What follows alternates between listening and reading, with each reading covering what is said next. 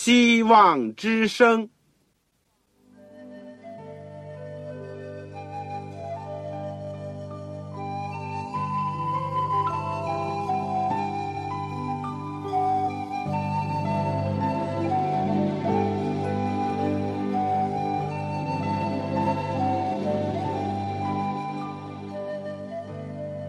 各位听众朋友，各位弟兄姐妹，欢迎您收听信徒培训这个节目。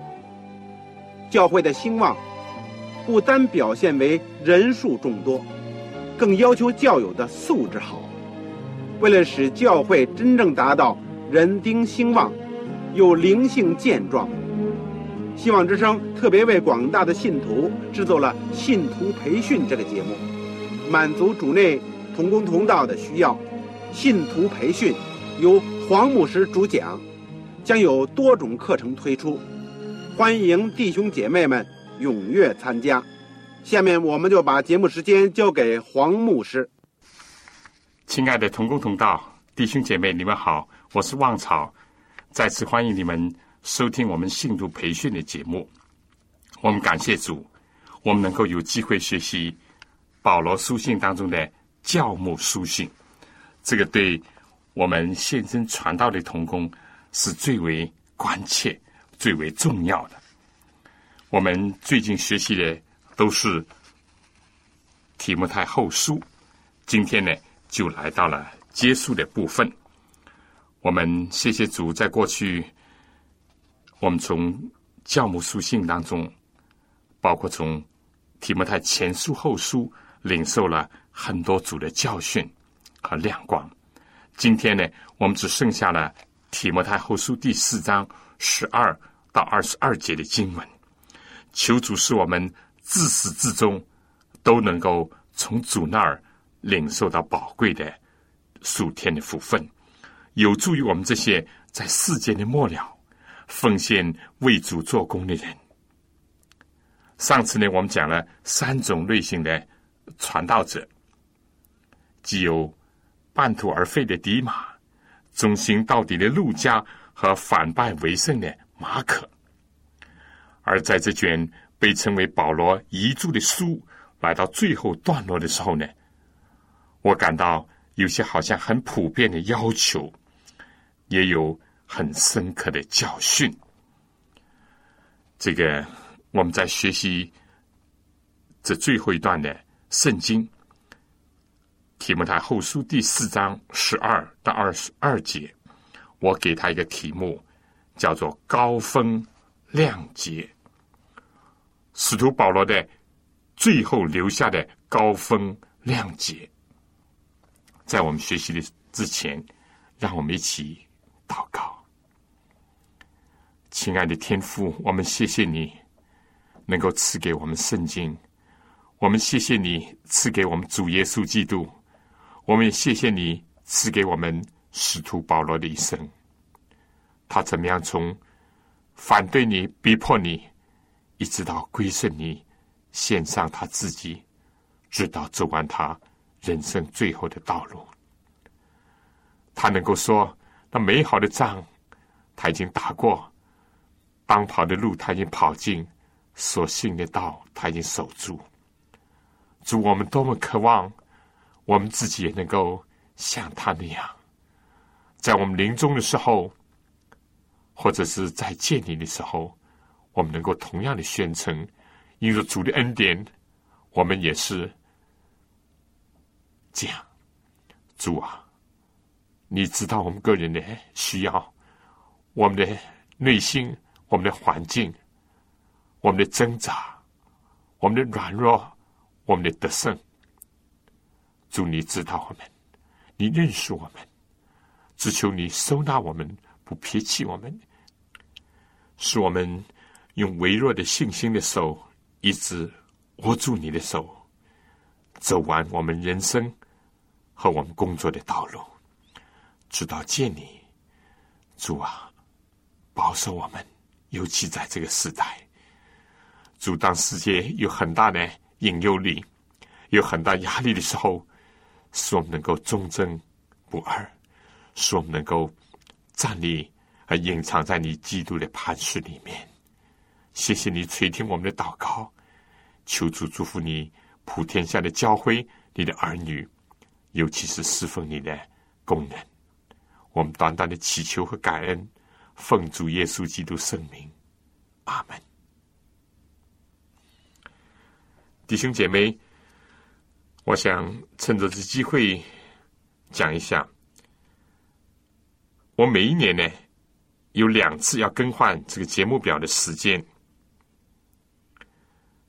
这是由不得我们自己的，是全世界统一安排的，所以在三月份或十月份更换节目表的时候，如果你想得到最新的资料，好依据这个节目表所指示的时间收听你喜欢收听的，或者是你有时间收听的节目的话呢，你可以来信告诉我，我一定会把新的节目表寄上给您。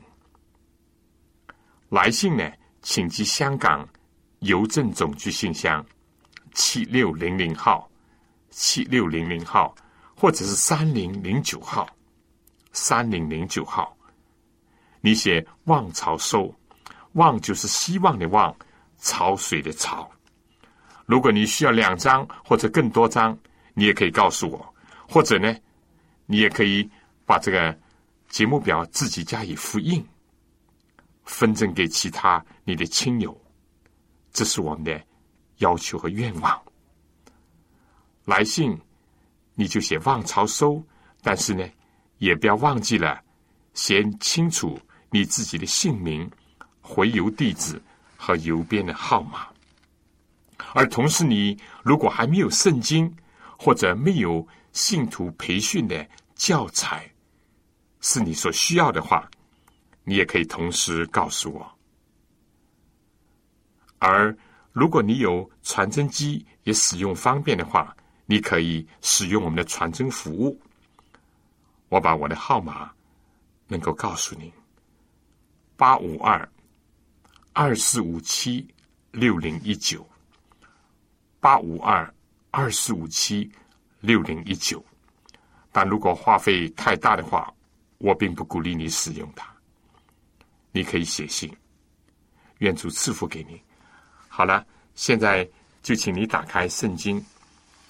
提摩太后书第四章最后一段，保罗临终之前呢，既叫提摩太、马可来到他面前，又派了推己姑往以弗所去。他本来是一个亚细亚人，他是保罗称为亲爱、忠心侍奉主的，也是保罗特别的信使。如果参看。这个以弗所书第六章二十一节，而以弗所呢，正是提摩太长期工作的一个地方。从属灵的征战上讲呢，这些都是重要的调防和部署。在这以后呢，保罗就向提摩太提出了三个要求：第一，在特洛亚留在加布的那件外衣。来的时候可以带来。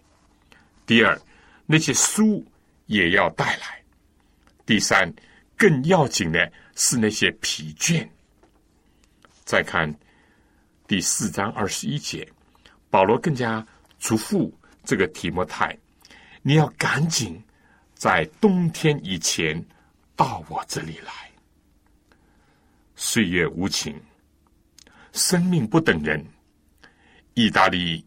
阴森监狱的严冬之日，保罗肉体生命的冬天都已经临近，要与日竞争，抢在死亡之前做完所当做的事情，说完所当说的，写完所当写的，趁着白日做那差我来者之功，黑夜将到，就没有人能做工了。弟兄姐妹，在保罗的三项要求当中，我看到了使徒保罗如何的对待他仅有的余生，那屈指可数的时日。第一，在特罗亚留在加布的那件外衣，你来的时候可以带来。这种外衣呢，实质上是一种围住全身，从头顶套进去，一直垂到地上的这个毡的大衣。特别在冬日降临，是为着御寒所需。特罗亚是小亚细亚省美西亚海岸的一个海口，是亚细亚极西的一个地方。保罗就在这个地方见到异象，听见马其顿的呼声，由此呢就跨越到欧洲，把福音。带到了另一个大陆，而前此不久，正是提摩太信主献身，也可能从此就开始跟从保罗为主工作的那个地方。可以参看《使徒行传》十六章第一到第十节。这个地方这些往事，勾起保罗神圣的回忆。现今他的生命。行将结束，在他奉召开发新宫的欧洲，特别是当时的中心罗马城，他无限的感慨。保罗虽然自知即使死在眼前，但他仍没有轻获任何保持身体健康的一个要素。他既关心。提摩太的身体，教他如何的调理他虚弱的肠胃，又关怀为主做工之人的生活所需，以及关于供给寡妇的指示。他既发出操练身体，并非无意的教导。如今保罗也没有认为自己老也老了，寻道的。时间也很快就来了，那算了吧，再健康又怎么呢？还不是一样？不，保罗知道身子乃是上帝借着圣灵的居所，人应当在身体上荣耀上帝。每一个人都是基督用重价买来的，疾病固然有陆家医生可以帮忙，但预防保健上呢？仍然有自己的责任，可以这样看：如果不是保罗非常的重视自然率、健康率，并且尽可能的保持自己的身体处在最佳的状态，那怎么能够想象一个体质本来就不强，又有眼病，被人看为气貌不扬，可能比较瘦弱的保罗？能够经历这么多的艰辛痛苦，有时他是不眠不食，而人能支撑到暮年，还能够为主四处奔波劳碌呢？可贵的是，即使死亡在即，也毫不放松，仍然各守保健之道，不予以违背，就好像耶稣在十字架上仍然拒绝。有害身心的麻醉剂，复活以后，他还没有忘记向比利亚海边的门徒问道：“你们有吃的吗？”圣经基督教并不认为人活着单靠物质，但并不像保罗当时的一些哲学思想，要不就是放纵肉体，或者就是苦待己身。不基督教既不是叫人爱世界，也不是让人认为物质是恶的。不，上帝所造的人是包括了有物质身体的人，在创造的开始就为人提供了一切物质的需用，并且把保持健康的方法以及途径都指示了人。比如说，叫人要劳作，要修理看守伊甸园，哪怕人犯罪以后，天起了凉风，人苍翠无知的用无花果的树叶编做裙子来遮羞御寒，上帝仍然为着人类制作了抵御风寒、能够经久耐用的皮衣。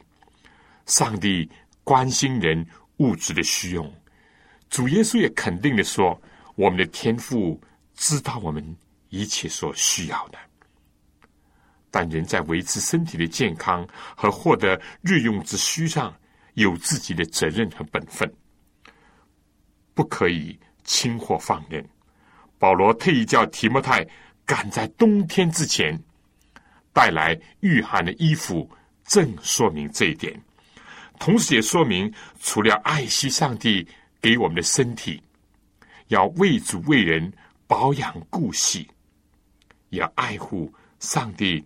所造之物，以及别人的劳动的成果，保罗呢未尝不可以要求教会的会友为他做一件，或者是买一套新的衣服，但能用则用，能穿则穿，有吃有穿就当资助。这是保罗所教训的，他没有忘记。可惜今天的世界。有时候连基督徒和传道者也在内，要就是不重视健康和身体，要么呢就是浪费糟蹋，或者是只是追求维护自己的健康而在所不惜，在吃穿用上向世界看齐，和世人比高低。愿主借着这句话。在特洛亚留在加布的那件外衣，你来的时候可以带来，能够光照我们，改正我们不注意身体健康或者太爱惜自己身体的弊病。第二呢，就讲到那些书也要带来。我想在讲这之前，请大家听首歌：你照亮我生命。神的话是我脚前的灯，是我路上的光，在你一切所行的事上，都要认定他，他必指引你的路。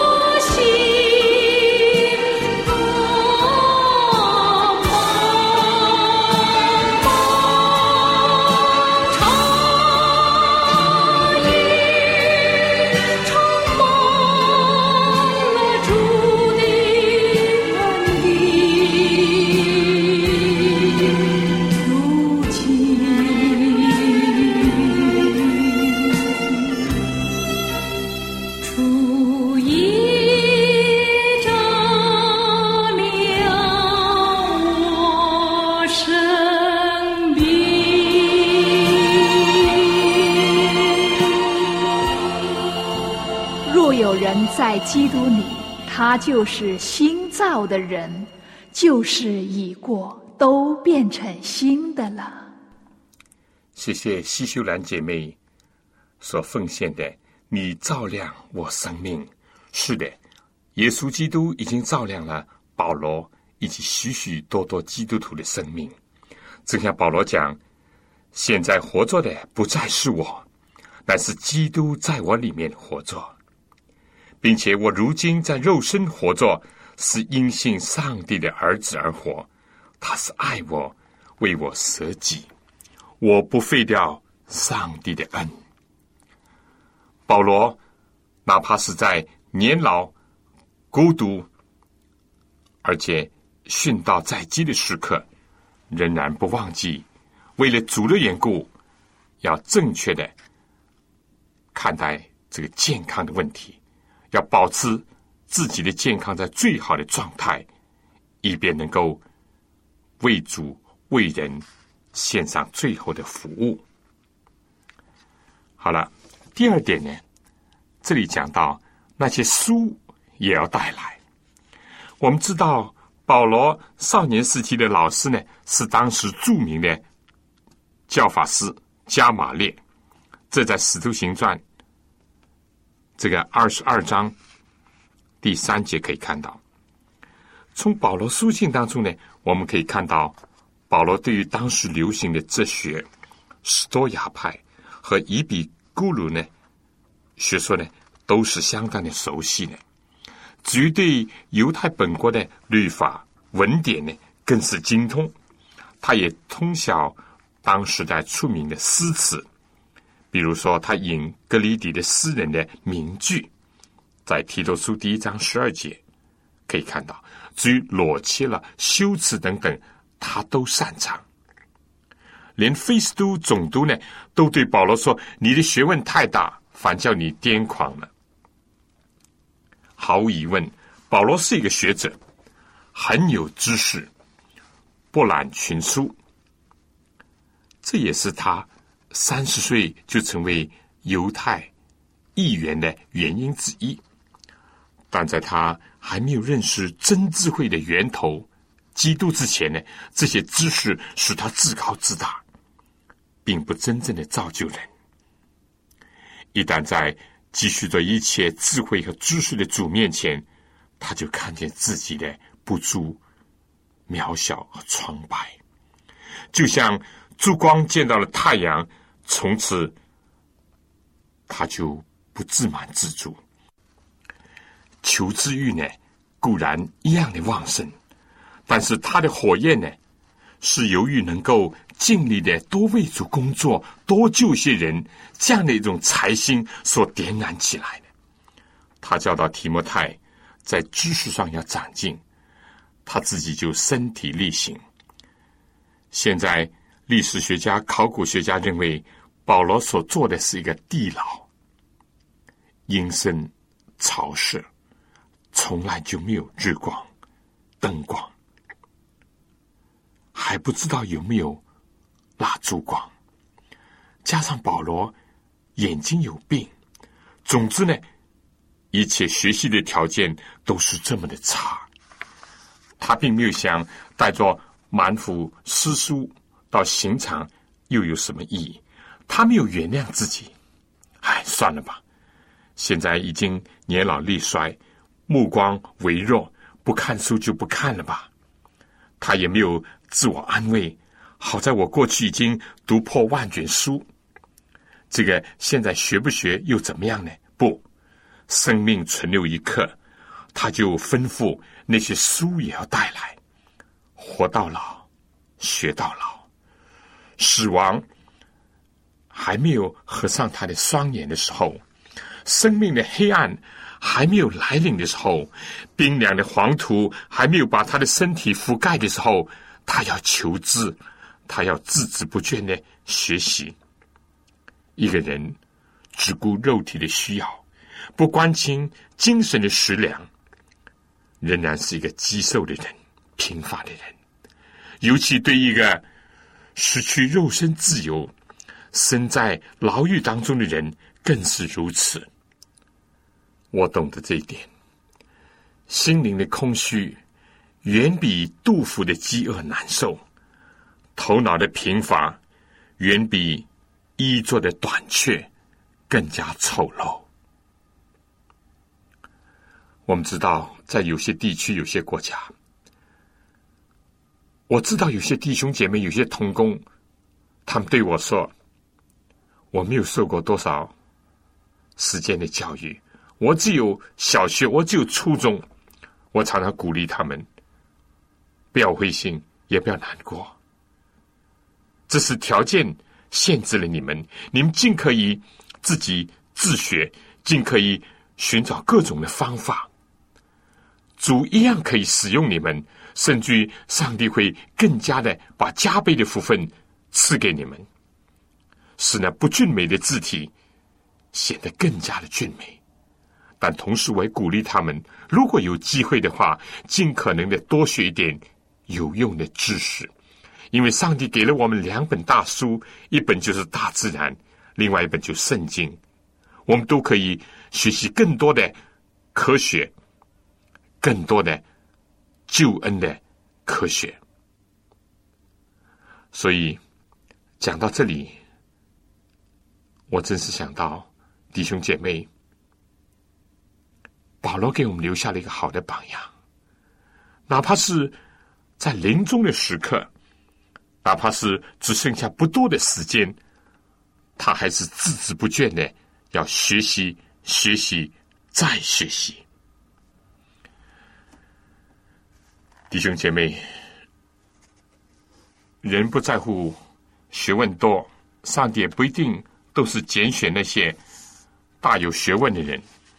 但是如果有的时候上帝要呼召我们到一些有识之士的面前，他有的时候也要使用一些在世界的学识上有造就的人。保罗意识到，知识使人自高自大。唯有爱心造就人，但保罗也讲到以色列人，他们有热心，但没有真知识。我们在真正的有用的知识上，应当不断的加以追求和学习。我想，下面再请大家听一首歌，《收我身做奉献》，请主接受我们。的人生，想对他所做的一个奉献。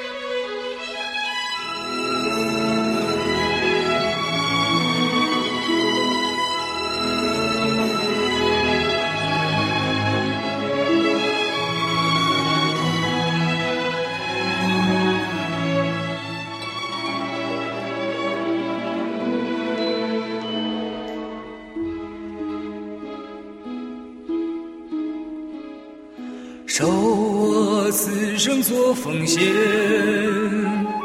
毫无保留在你前，守我光阴冰释，有一荣耀你不知，为我荆棘冠冕你披戴，为我钉死苦架你受害。为你，我愿献上我命与我爱，为你，使你到万代。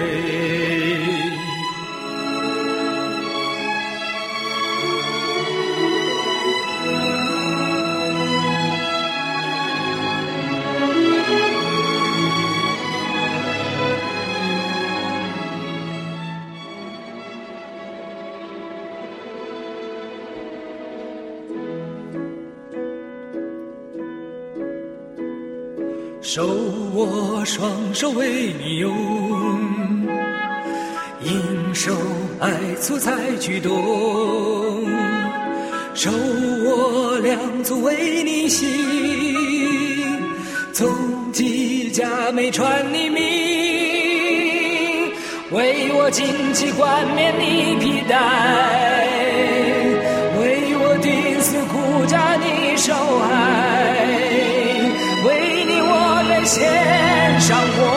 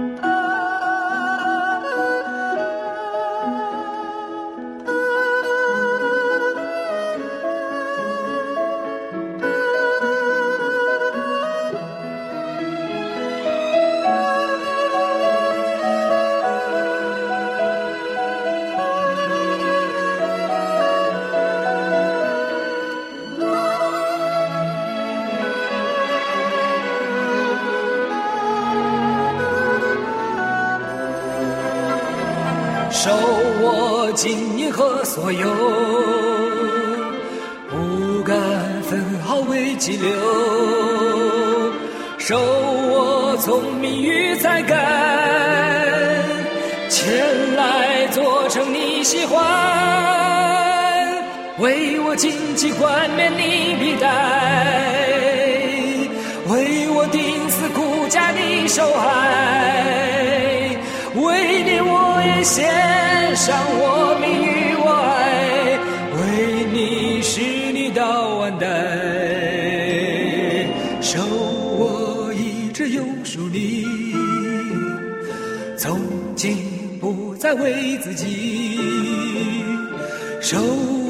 心灵做宝座，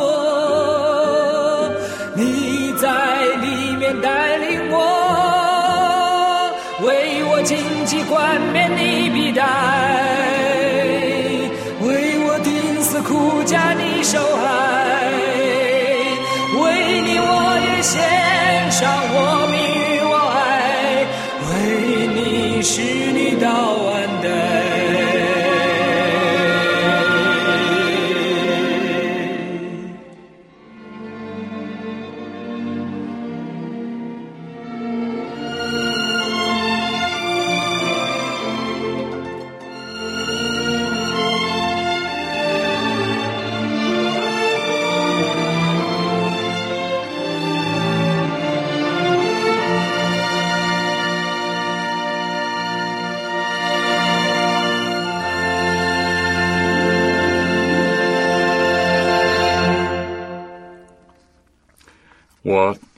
真的常常遇到一些弟兄姐妹，尤其是在农村的地区，他们常常感觉到很遗憾，他没有机会受更多的一般的教育。我非常同情他们。其实有时我也鼓励他们说，我以前也只是进修过一年的神学，但绝对我没有想到。在我过了四十岁以后，我还能够几度的进学校，我真是应当这样说。越是进了研究院，越是看到了很多的书，就想到自己所知道的、所学的太少。正像中国古话讲：“书到用时方恨少。”哪怕到了得了博士学位，更加感觉到自己所懂的是这么少，这么少。所以，同工弟兄姐妹，我们要学保罗所讲的，要尽到我们所能的。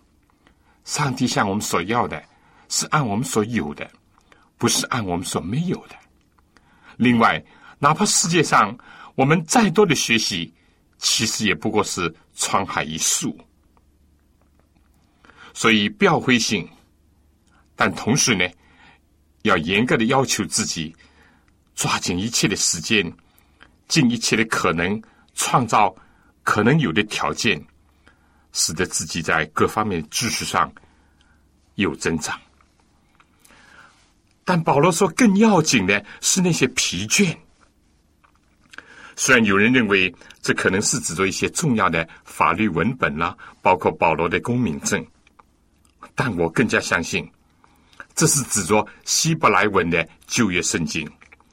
世上很多的学者也都是这样的认为，因为犹太人就是把经文抄在这个兽皮卷上的。保罗这句话又给我们多大的教育啊！我们知道保罗是自从幼年就熟读经书，就是旧约圣经。另外，在二十七卷今天的新约正典当中呢，上帝借着他就写了一半。从他的书信当中也清楚的看到，他引用了许多旧约的经文。保罗在此时此地、此情此景，心中感到比一般的书籍以及御寒的外衣更为要紧的是这些疲倦，也就是旧约的经书。这又是多么的难能可贵啊！保罗真是何等的爱慕神的话语。我知道，一般在监狱当中，人最想的是食物、报刊、书籍；但基督徒最渴望的是神的话。几乎他记得很多，也明白不少，但他仍然愿意天天有主的话陪伴着他。历代以来，也有许多的人步保罗的后尘，就是为了传扬真理、保存和翻译圣经而甘愿。丧失自由和生命。今天我们又如何呢？在自由的环境，在健康状况当中，在有许多可资利用的时间里面，在明亮的书房，在舒适的座椅上，又如何对待上帝的圣经呢？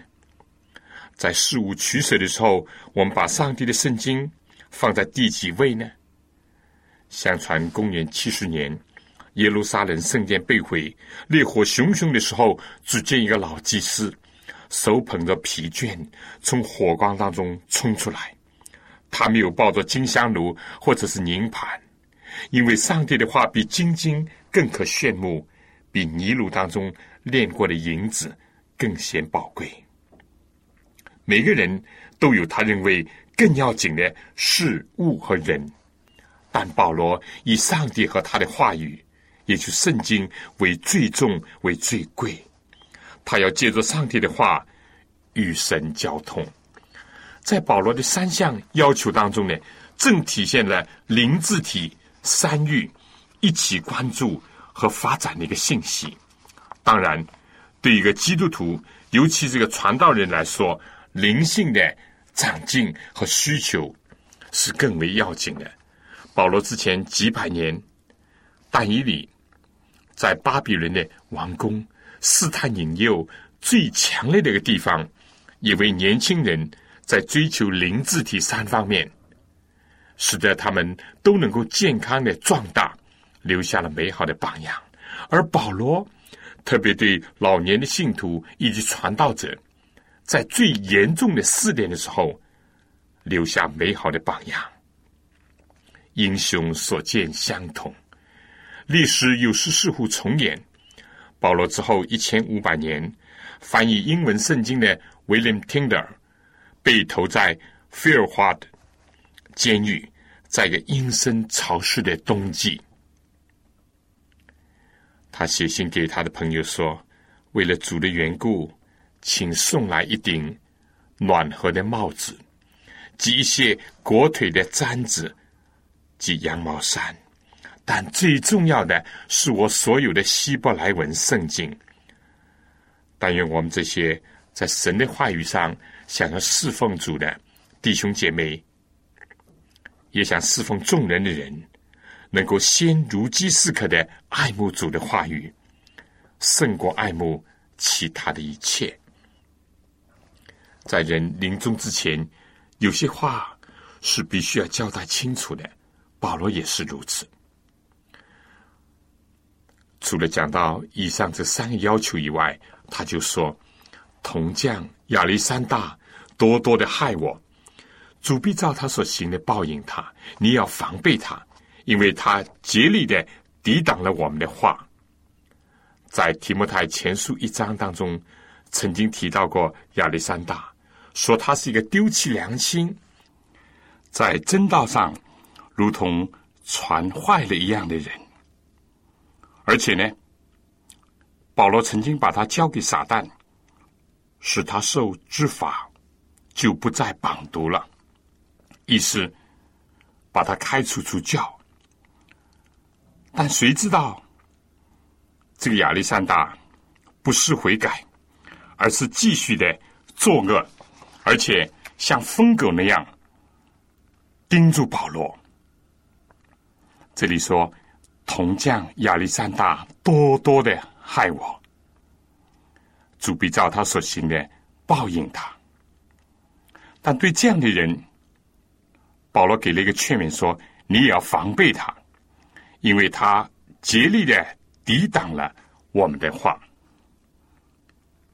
世界上人不都是有信心的？哪怕尽管每个人都是罪人，但罪人当中还有些恶人，就是以黑为白，以白为黑，像疯狗那样咬人。保罗说。你要提防他，对这样的人，我们就多加小心。这个下面保罗继续讲到：我初次申诉，没有人前来帮助，竟都离弃我。但愿这罪不归于他们。这些人呢，没有胆量出现在法庭，仗义直言。或者是为保罗辩曲，相反是保罗最需要人同情、安慰、支持的时候，却被一度是弟兄朋友的人遗弃冷落了。这对保罗来说当然是很心酸的经历。但这些人毕竟不像亚历山大，是主动的、攻击型的、凶狠的，以诬告者的身份出现在审判厅。所以保罗说。但愿这罪不归于他们，应当说他们是有负于保罗的，在上帝面前是有罪的。但保罗原谅他们，也愿上帝不罪责他们。是对亚历山大的就不一样了，保罗就非常明确的说，上帝必按他所做的报应他。所以也可以说这是两类不同的矛盾了。这班人呢？是心灵愿意，但肉体软弱了。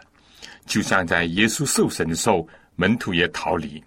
但毕竟和大祭司和犹大之类的人不同了，可以说是非对抗性的内部矛盾。亲爱的同工同道，我们怎么对待我们未到受苦的弟兄姐妹呢？另外，别人如果因为一时的软弱、胆怯，远避我们、离弃我们。我们有没有保罗的气概，不耿耿于怀呢？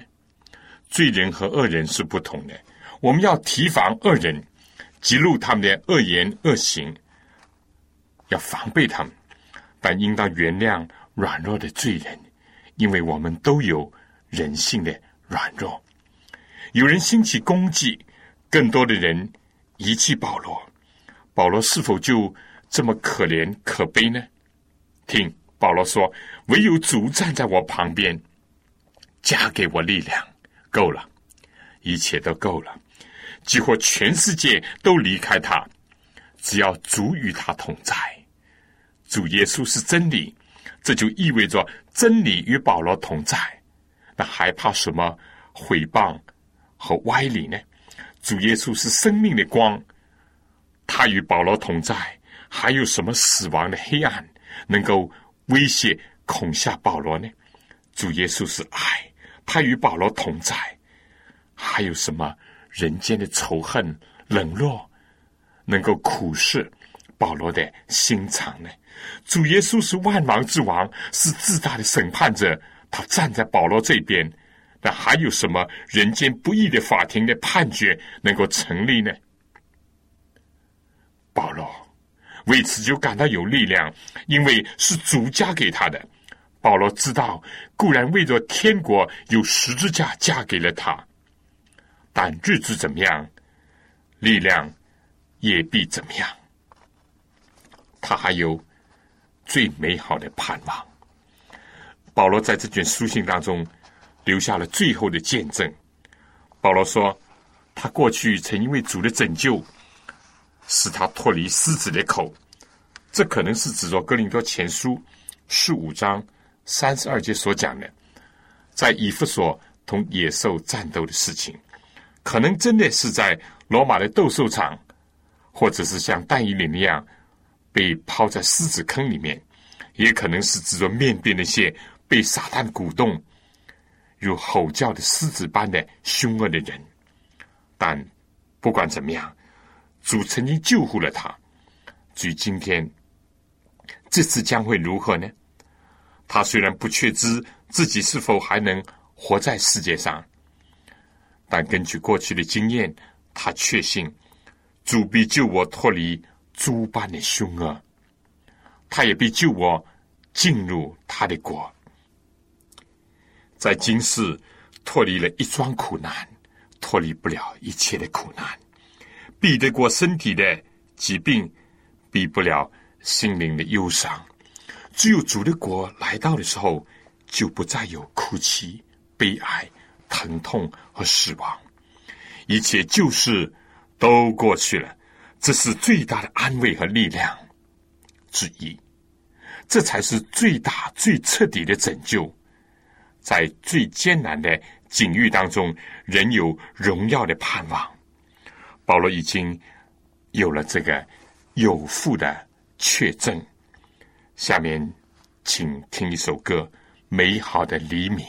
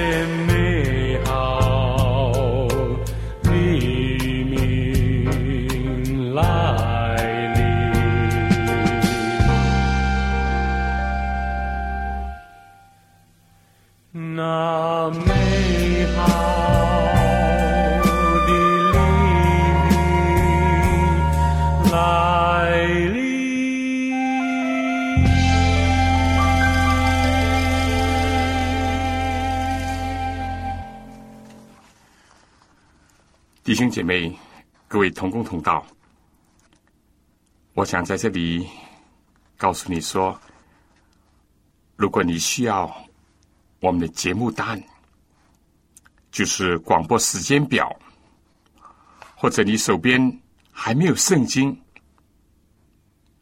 又或者你需要我们的信徒培训的教材，你都可以来信给我。我收到信以后，会尽快的想方设法的为您提供。来信呢，请寄香港邮政总局信箱七六零零号，七六零零号，或者是三零零九号，请您写“望草收”，望就是我们希望之声的望，潮水的潮。写清楚你自己的姓名、回邮地址和邮编的号码。如果你有传真机，使用也方便，或者不很昂贵的话，你可以用我们传真服务。我们的号码是八五二八五二二四五七六零一九。我再报一次，八五二二四五七六零一九。好了，我等着你的来信。保罗呢，另一个见证是。使福音被我尽都传明，叫外邦人都听见。保罗自从大马士贵族以后，就一路到哪儿，就把福音传到哪儿，或者在公众，或在家里，或对着千百个人，或对着一个人，或者在犹太的会堂，或者在今天罗马的审判厅，他都传福音，也成就了他在大马士革。见异象以后，主对派去接待保罗的亚拿尼亚所说的：“你只管去，他是我所拣选的器皿，要在外邦人和君王并以色列人面前宣扬我的名。”保罗在自己的苦难当中把福音传出去，就好像乳香在烈火中发出馨香的气息。保罗一想到自己生命的意义和牺牲的价值。就是主的福音被传开，有许多人因此能够得救。他不仅衷心的发出，愿荣耀归给他，直到永永远远。阿门。最后，在保罗的心目中，又浮起了一群可爱、可亲、可尊、可敬的童工，像香膏那样抚摸着他。刚才因为想到亚历山大这些人。在他有难的时候，离弃他、伤害他的感情。保罗说：“亚基拉、百基拉，何等热心的一对夫妇啊！他们爱主爱人，多多的帮助保罗的一行和他的同工。至于阿尼斯夫一家的人，更是不以他的捆锁为耻，屡次使他舒畅的一个忠诚之家。还有保罗信托。”可靠的信使以拉都，以及因犹太人的诬告导致他最后入狱有关联的外邦弟兄特拉菲摩，啊，保罗一想到这些，就感到很大的宽慰。基督徒情谊的洪流，此时更冲刷了人世间许多的污泥浊水，鼓舞着年老孤独即将。殉道的保罗，弟兄姐妹，是的，在这样的时候，他的信心就更加的坚强了。亲爱的同工同道，我也愿意提摩太后书四章最后的一节作为结束。愿主与你的灵同在，愿恩惠与你们同在。今天世界各地各方有许多主的儿女、主的仆人，他们的遭遇也各不相同。有的是在自由的环境当中，有的是在困逼的一种境地，有的在物质非常紧迫的条件下。但不论怎么样，我们所侍奉的是主耶稣基督，我们所传扬的是他，而且我们最后都会来到神的国度，哪怕黎明前。的黑暗是最黑暗的，但是经过了那个时刻，我们一定会迎见到黎明的曙光。愿上帝能够赐给我们保守我们的心怀意念，使我们能够从保罗提摩太后书可以说是他的遗珠，他最后的用着他的心血总结他人生的书信里面。给我们今天很多的安慰，很多的教育，很多的提醒和启发。我们自己怎么样？我们对待别人又怎么样？对待教会又如何？对待世界，哪怕对待那些逼迫我们的人，我们又应当怎么样来做出适当的反应和处理？不论怎么样，但愿上帝能够保守我们的心怀意念。常常在它里面有平安、有快乐，因为我们靠着主已经有得救的一种确据。我们靠着主，我们一定能够经过苦难进入荣耀，经过黑暗进入光明。读完了今世的小学，我们一定会升上天上更高的学府。好了。我们今天时间也差不多，愿上帝赐福给您、您的全家和您的教会。如果你有什么需要，请你来信给我。下次再见。